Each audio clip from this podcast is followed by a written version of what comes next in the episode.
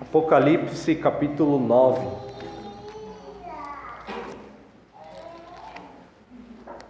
Já há alguns meses nós temos aprendido sobre este livro, que certamente é um livro bastante desafiador, mas que não deve ser rejeitado por se tratar da Escritura, da palavra de Deus.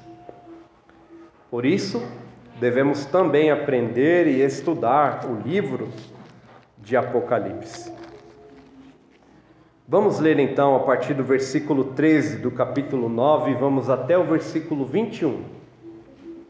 Diz assim a palavra do nosso Deus: O sexto anjo tocou a trombeta e eu vi uma voz procedente dos quatro ângulos do altar de ouro que se encontra na presença de Deus, dizendo ao sexto anjo, o mesmo que tem a trombeta: Solta os quatro anjos que se encontram atados junto ao grande rio Eufrates. Foram então soltos os quatro anjos que se achavam preparados para a hora, o dia, o mês e o ano, para que matassem a terça parte dos homens o número dos exércitos da cavalaria era de vinte mil vezes dez milhares, e ouvi o seu número. Assim, nesta visão contemplei que os cavalos e os seus cavaleiros tinham couraças cor de fogo, de jacinto e de enxofre. A cabeça dos cavalos era como cabeça de leão, e de sua boca saía fogo fumaça e enxofre. Por meio destes três flagelos, a saber, pelo fogo, pela fumaça e pelo enxofre que saíam da sua boca, foi morta a terça parte dos homens. Pois a força dos cavalos estava na sua boca e na sua cauda, porquanto a sua cauda se parecia com serpentes, e tinha cabeça, e com ela causavam dano. Os outros homens, aqueles que não foram mortos por esses flagelos, não se arrependeram das suas obras, das obras das suas mãos, deixando de adorar os demônios e os ídolos de ouro, de prata, de cobre, de pedra e de pau, que nem podem ver, nem ouvir, nem andar. Nem ainda se arrependeram dos seus assassínios, nem das suas feitiçarias, nem da sua prostituição, e nem dos seus furtos. Amém. Senhor, te louvamos mais uma vez por tua palavra lida e pedimos que o teu Espírito Santo, aquele que inspirou este texto sagrado, ilumine a nossa mente para compreendermos, Senhor, todas as verdades desta palavra que acabamos de ler. Aplique-as ao nosso coração em nome de Jesus. Amém. Amém. Queridos, nós é necessário que façamos uma breve recapitulação daquilo que já temos visto até então. Nós estamos estudando o livro de Apocalipse e vimos que Apocalipse foi escrito a igrejas que estavam sendo perseguidas e crentes que estavam sendo mortos por causa do evangelho. E vimos que estes crentes, eles são consolados e fortalecidos a fim de que perseverem mesmo diante de tamanha perseguição. Agora, nós começamos vendo os sete, as sete igrejas. Nós estamos já no terceiro grupo de sete. O primeiro grupo é o grupo de sete igrejas. Então nós temos este conjunto, as sete igrejas.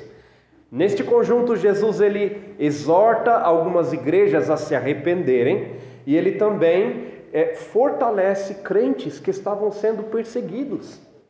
É isso que ele faz nestas sete igrejas. E agora nós vimos nos últimos sermões também o segundo grupo de sete, os sete selos.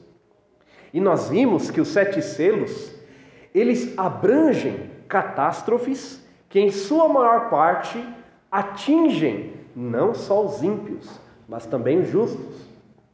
Algumas catástrofes descritas nos sete selos, elas não são catástrofes que atingem especificamente o homem ímpio, mas todos os homens. Agora, a partir do, do terceiro conjunto de sete, nós chegamos às sete trombetas, a partir do capítulo 8. Nós vimos então que estas sete trombetas elas vão declarar algumas catástrofes e alguns juízos de Deus sobre o homem ímpio. Agora, estas catástrofes e estes juízos, eles têm direção. Eles se voltam diretamente ao homem ímpio, ao homem é, endurecido no seu coração por causa dos seus pecados. Hoje, então, nós é, veremos algumas alguns juízos direcionados a esses homens ímpios. Nós vimos que na primeira, na segunda, na terceira e na quarta trombetas de Apocalipse, Deus atingia o homem de modo indireto. Ele atingia então as primeira a terra, na primeira trombeta, ele atinge a terra, as árvores e a erva verde. Então o homem ele é atingido, o homem ímpio, indiretamente. Ele sofre porque Deus está lançando o seu juízo sobre ele por meio da terra, das árvores e também da erva verde. A fome vai atingindo o homem. Na segunda trombeta, indiretamente Deus atinge o homem quando ele atinge os mares. E os seres vivos são atingidos e mortos, e também as embarcações são prejudicadas. Na terceira trombeta, toda a água doce também é atingida, e o homem então colhe do juízo de Deus mais uma vez indiretamente. A água que ele antes bebia, que era potável, agora se tornou em águas amargas. Na quarta, na quarta trombeta, Deus atinge o sol, as estrelas, mais uma vez os elementos, atingindo o homem de modo indireto. Agora nós vemos, queridos, que a partir da quinta trombeta o foco muda. Deus que atingia o homem ímpio indiretamente, agora ele vai atingi-lo diretamente. Veja, nós a, a, nível de recapitulação, veja que quando Deus toca, Deus manda que a, a quinta trombeta seja tocada.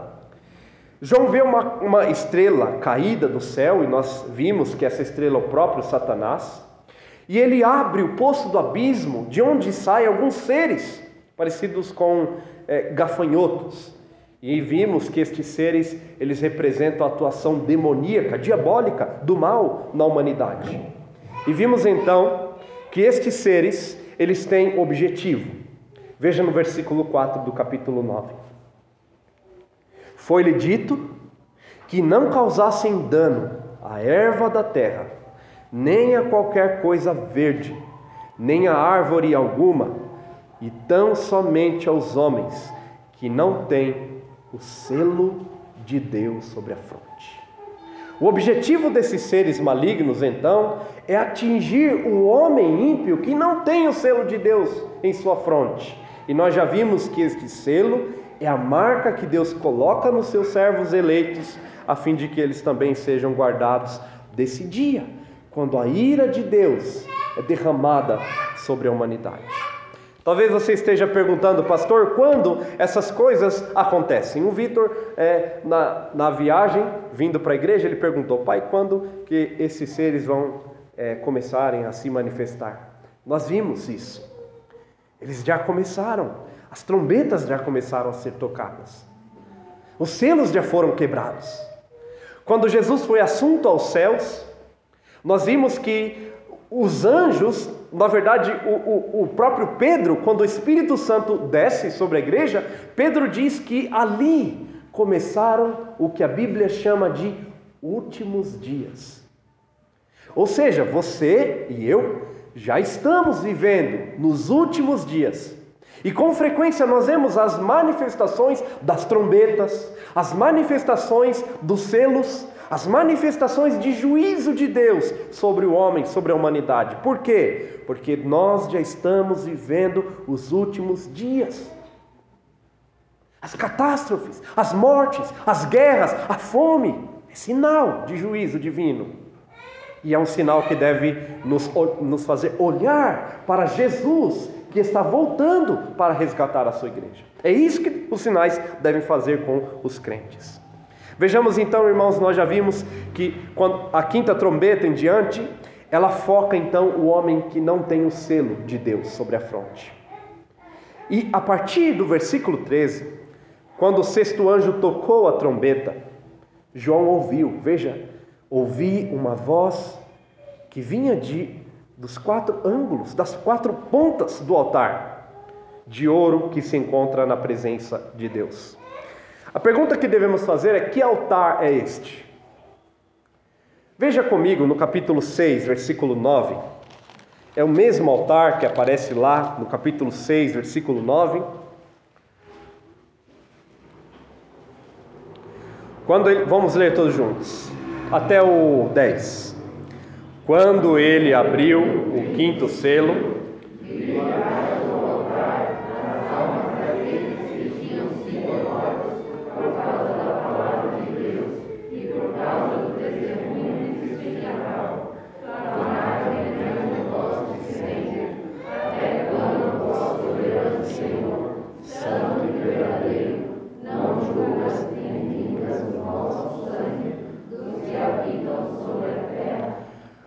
Quando Jesus abre o quinto selo, João ele vê as almas dos crentes que foram mortos por causa do evangelho. E onde essas almas estavam? Elas estavam debaixo do altar. E elas estavam clamando, pedindo que a justiça de Deus fosse manifestada. Qual foi a resposta de Deus à oração destes santos? No versículo 11, Deus disse, né? Então a cada um deles foi dada uma vestidura branca e lhes disseram que repousassem ainda por pouco tempo, até que também se completasse o número dos seus conservos, os seus irmãos que têm que iam ser mortos como igualmente eles foram. Então Deus disse: "Espera, eu vou responder a oração de vocês". E a partir do capítulo 8, nós vemos o mesmo altar aparecendo. Veja no versículo 4 do capítulo 8 no versículo 3 do capítulo 8. Veio outro anjo e ficou de pé junto ao altar, com incensário de ouro, e foi-lhe dado muito incenso para oferecê-lo com as orações de todos os santos sobre o altar de ouro que se acha diante do trono. E da mão do anjo subiu à presença de Deus a fumaça do incenso, com as orações dos santos. Agora, o mesmo altar, ele aparece com a figura de um anjo, e o anjo com um incensário de ouro. E, que ele tem no incensário é evidente, incenso. E ele também ofereceu aquele incenso no altar, ele derramou aquele incenso junto com a oração dos santos. A fumaça então daquele incenso subiu à presença de Deus, e agora Deus vai, é, vai sentir aquela fumaça e responder aquela oração dos santos. E como Deus vai responder? Veja a partir do versículo 5. E o anjo tomou o incensário, encheu-o do fogo do altar e o atirou à terra. O que o anjo faz? Ele pega do fogo do altar e aonde ele joga esse fogo? Ele joga sobre a terra. Como símbolo de que Deus atenderia a oração dos santos e agora ele lançaria o seu juízo sobre os homens ímpios. O sinal é trovões, vozes, relâmpagos, terremotos, sinal de juízo. Deus então vai manifestar o seu juízo. Agora, no versículo 13 do capítulo 9, quando o sexto anjo toca a trombeta, é do mesmo altar. Agora das pontas desse altar. Alguns altares no Antigo Testamento eles tinham pontas como chifres, né? E dali, daquelas pontas, Deus então, uma voz, na verdade, soou. Nós não sabemos se é a voz de um anjo, ou a voz de Jesus, ou a voz de Deus. Fato é, a voz soou do altar. Do altar onde as almas estavam clamando por manifestação de juízo e de justiça. Do mesmo altar onde a oração dos santos e o incenso foi oferecido, foram oferecidas. Dali uma voz Em resposta àquelas orações, agora a voz diz: solta no versículo 14. Ao mesmo anjo, solta os quatro anjos que se encontram atados junto ao grande rio Eufrates. Quando eu li esse texto, irmãos, eu fiquei assombrado. E a, a frase que veio na minha mente de imediato era: o que está ruim sempre dá para piorar. Não caio naquela, naquela frase, né? Pior do que está, não fica. Não caio nessa frase, né? Tudo que está ruim pode piorar. E aqui nós vemos justamente algo ainda mais assustador. Deus agora manda soltar alguns seres, alguns anjos que estavam presos. Nós não sabemos qual a razão, mas eles estavam presos. E eles estavam presos junto ao rio Eufrates. Um judeu, quando ele lia essa expressão junto ao rio Eufrates, ele entendia bem o que significava. Por quê? Porque da além do rio Eufrates, no, na região de Israel, da além do rio Eufrates, estavam as nações inimigas. O povo assírio e também a Babilônia. E de lá Deus então levantava os inimigos e vinham contra o povo de Israel e de Judá. Quando Deus dizia é da além do rio Eufrates que vem o castigo, o povo entendia bem o que isso significava. Se vocês lerem nas Escrituras, especificamente em 2 Reis, o cerco de Israel pela Síria e depois também o cerco de Judá pela Babilônia, vocês vão notar que é uma, uma cena horrível, uma cena horripilante. Pessoas estavam em desespero com o cerco, e quando a nação inimiga invadia, ela destruía tudo. Leiam um livro de Lamentações e vocês vão perceber a imagem da destruição de uma nação inimiga sobre Judá. Quando a voz diz: solta os anjos que estão da além do rio Eufrates, a imagem é uma imagem de guerra, uma imagem de devastação, uma imagem de destruição, uma imagem de aniquilação. E estes anjos, então, no versículo 15 diz: eles foram soltos. Eles foram soltos porque eles estavam preparados para a hora, o dia, o mês e o ano. Para quê? Para que matassem a terça parte dos homens. O objetivo destes seres, então, é promover a morte, é causar a morte. Morte esta que os homens tanto esperavam, lá no versículo 6, os ímpios. Veja, do capítulo 9. Naqueles dias, vamos ler tudo juntos. Naqueles dias os homens buscarão a morte e não a acharão. Também terão ardente desejo de morrer, mas a morte fugirá deles. Esse é o primeiro tormento. Mas no segundo tormento, Deus diz: é morte que vocês querem, então é morte que vocês terão. E Deus então solta, ordena que estes seres sejam soltos, e aí a imagem que temos é uma imagem de, de seres preparados para a guerra. Veja no versículo 16. O número deles era um número gigantesco, era 20 mil vezes 10 milhares. João não quer que façamos o cálculo aqui, ele quer que entendamos que é um número enorme. Um autor chamado Osborne, ele disse que é, um exército romano ele era composto de cerca de 125 mil homens. 125 mil homens. E o exército maligno descrito aqui, ele é mil vezes maior do que o exército romano. Mil vezes maior. O que João está vendo aqui é a imagem da catástrofe é a imagem da guerra sendo pintada para ele de uma forma assustadora. E o que ele vê? Seres extremamente assustadores. Nós vemos aí no versículo 17: Assim, nesta visão, contemplei que os cavalos e os seus cavaleiros tinham coraças, e a cor delas era fogo, jacinto e enxofre. E a cabeça deles era como cabeça de leão, e da sua boca saía fogo, fumaça e enxofre. Vejam, irmãos, que aqui é evidente que nós não vamos ver estes seres hoje, né? Não é mula sem cabeça, né? Isso não aparece aqui. O que João vê é um símbolo de algo terrível que deve acontecer. E este símbolo então aponta justamente para destruição e devastação. Veja que estes elementos que são, é, é, são atirados da boca do leão, né? saía da boca do cavalo, fogo, fumaça e enxofre.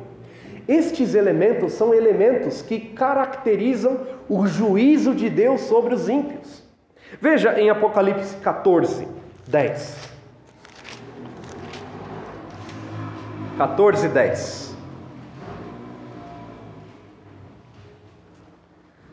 Vamos ler todos juntos. O, o, o 9 e o 10. Vamos ler todos juntos.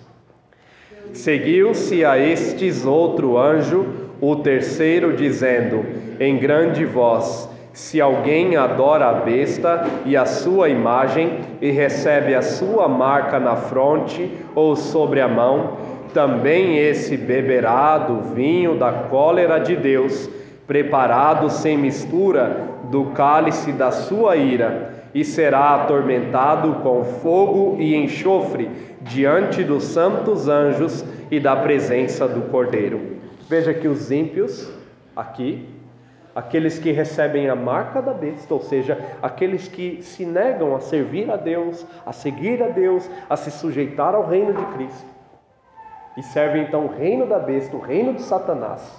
Esses que se negam, eles recebem um juízo final.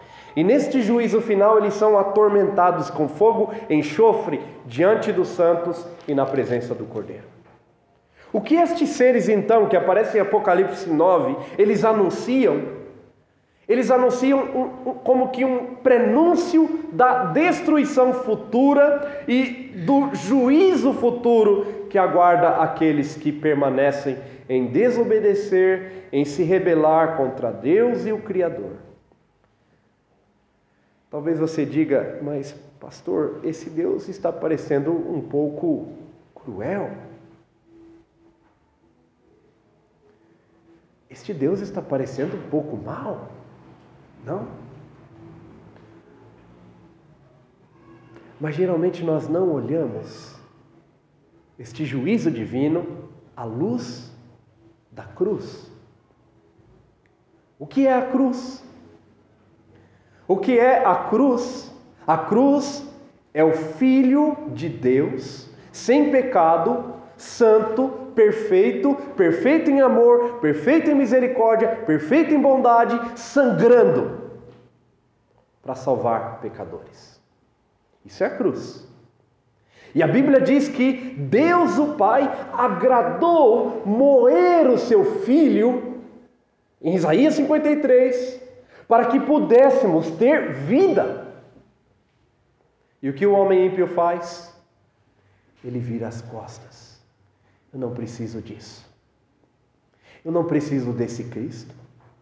E alguns até chegam a dizer: Eu não preciso deste Cristo vencido, morrido numa morto em uma cruz. Eu não preciso. Você não acha que Deus, então, olhando para o homem ímpio, rejeitando tal oferta de amor, ele não manifestará a sua ira, que é justa? A ira de Deus, ela se revela, como nós vimos lá em Romanos, Romanos 1, ela se revela dos céus sobre toda sorte de impiedade, porque os homens, tendo conhecimento de Deus, o que eles fizeram? Eles se negaram a servir a Deus, eles se negaram a glorificar a Deus. Antes, eles se voltaram para os seus ídolos. Tendo conhecimento de Deus, não o glorificaram como Deus, nem lhe deram glórias. Não. Antes se tornaram nulos nos seus raciocínios. Eles preferiram o seu próprio pecado. Por isso a ira de Deus é tão justa aqui em no texto que estamos lendo. A pergunta que devemos fazer também para esse texto é: pastor, estes seres que castigam, veja no versículo 18, por meio desses três flagelos, ou seja, desses três castigos Deus está castigando aqui. Flagelo é castigo. A saber, pelo fogo, pela fumaça e pelo enxofre, elementos de juízo final.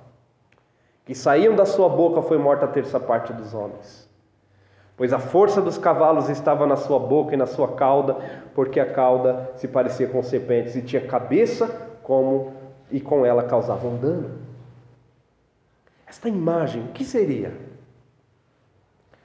Alguns intérpretes, e eu sigo essa linha também, eles entendem que esta é uma imagem da guerra, é uma imagem das manifestações da guerra.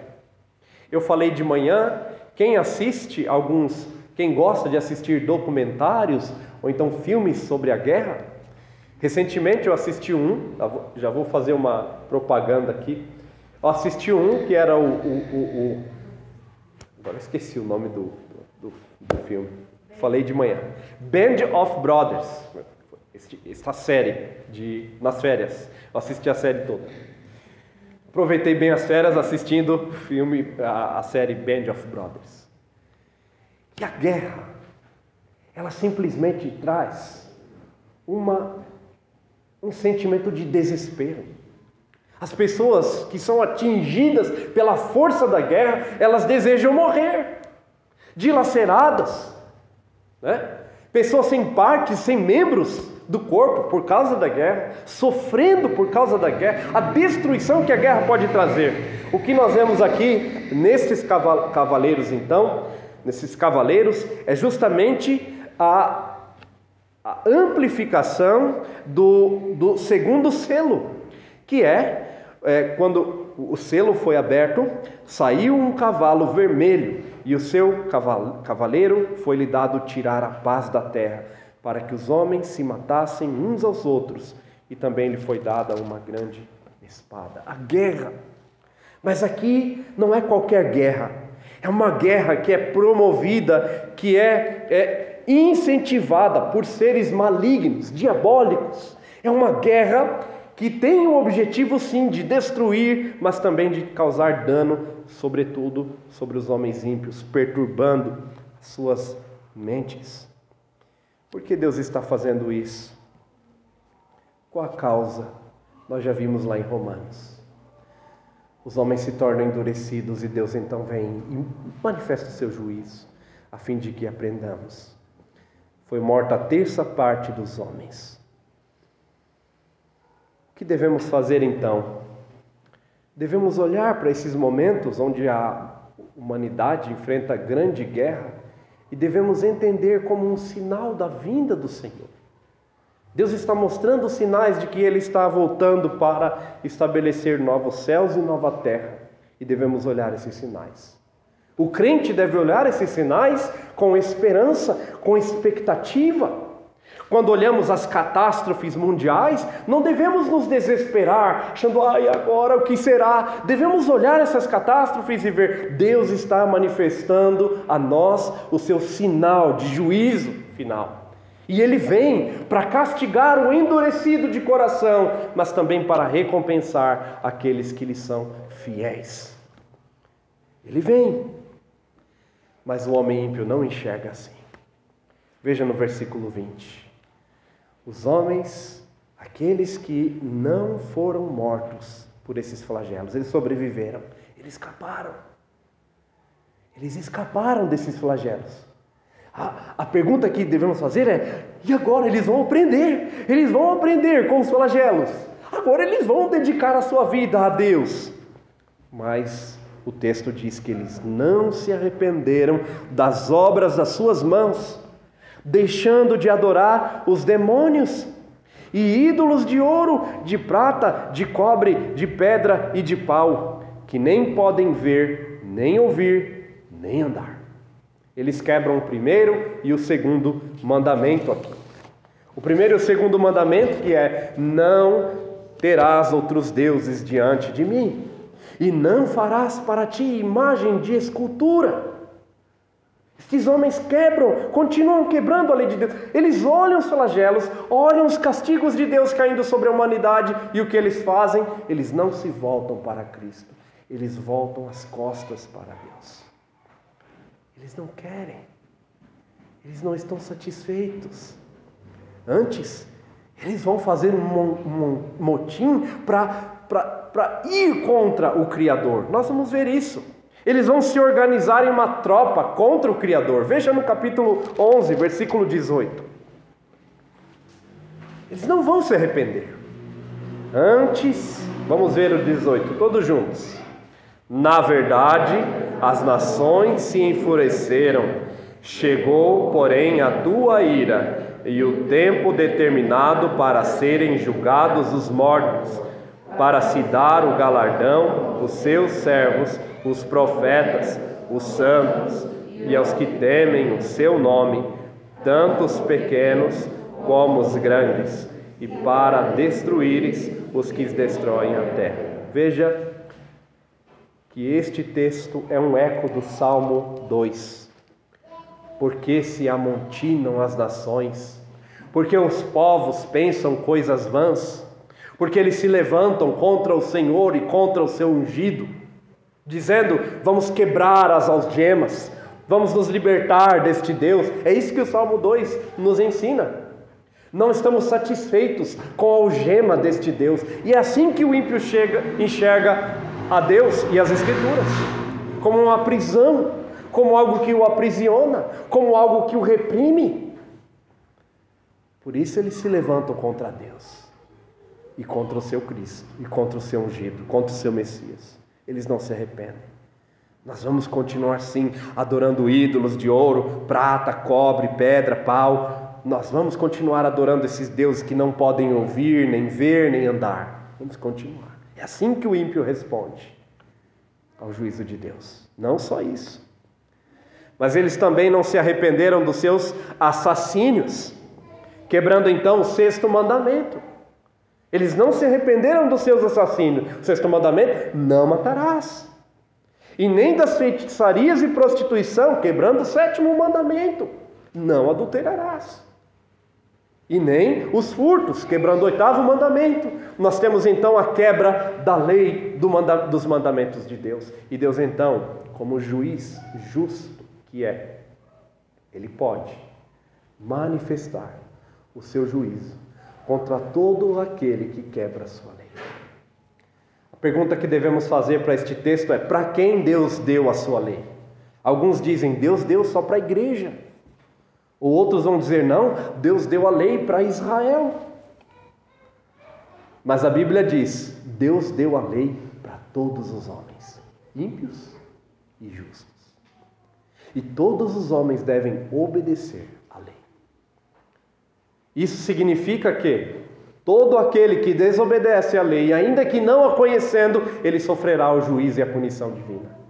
Aí você diz, mas isso é injustiça.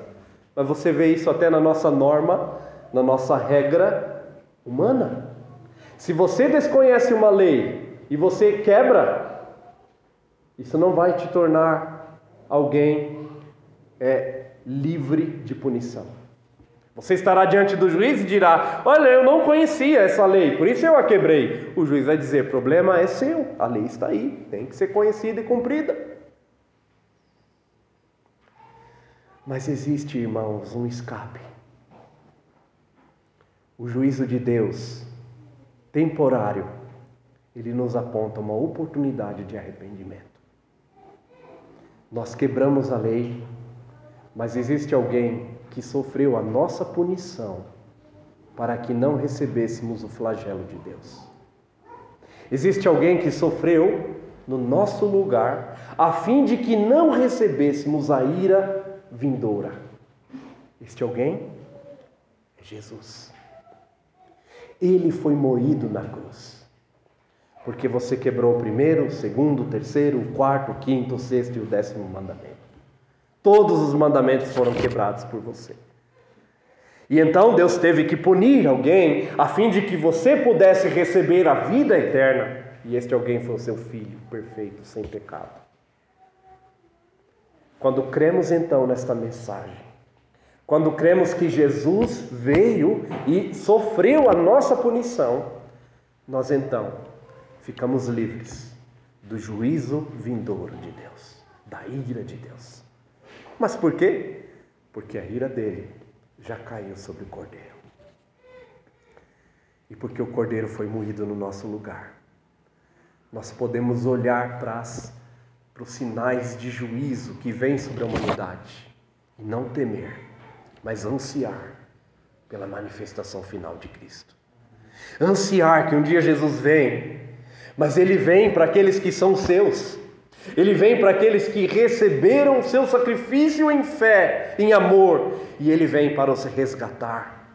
Ele vem para punir os ímpios, mas para todos aqueles que creem nessa mensagem e seguem a Cristo fielmente, estes receberão a palavra de ordem: Vinde, benditos do meu Pai, e possuam um reino que está preparado a vocês desde a fundação do mundo. Venham, venham e possuam este reino que está preparado a vocês.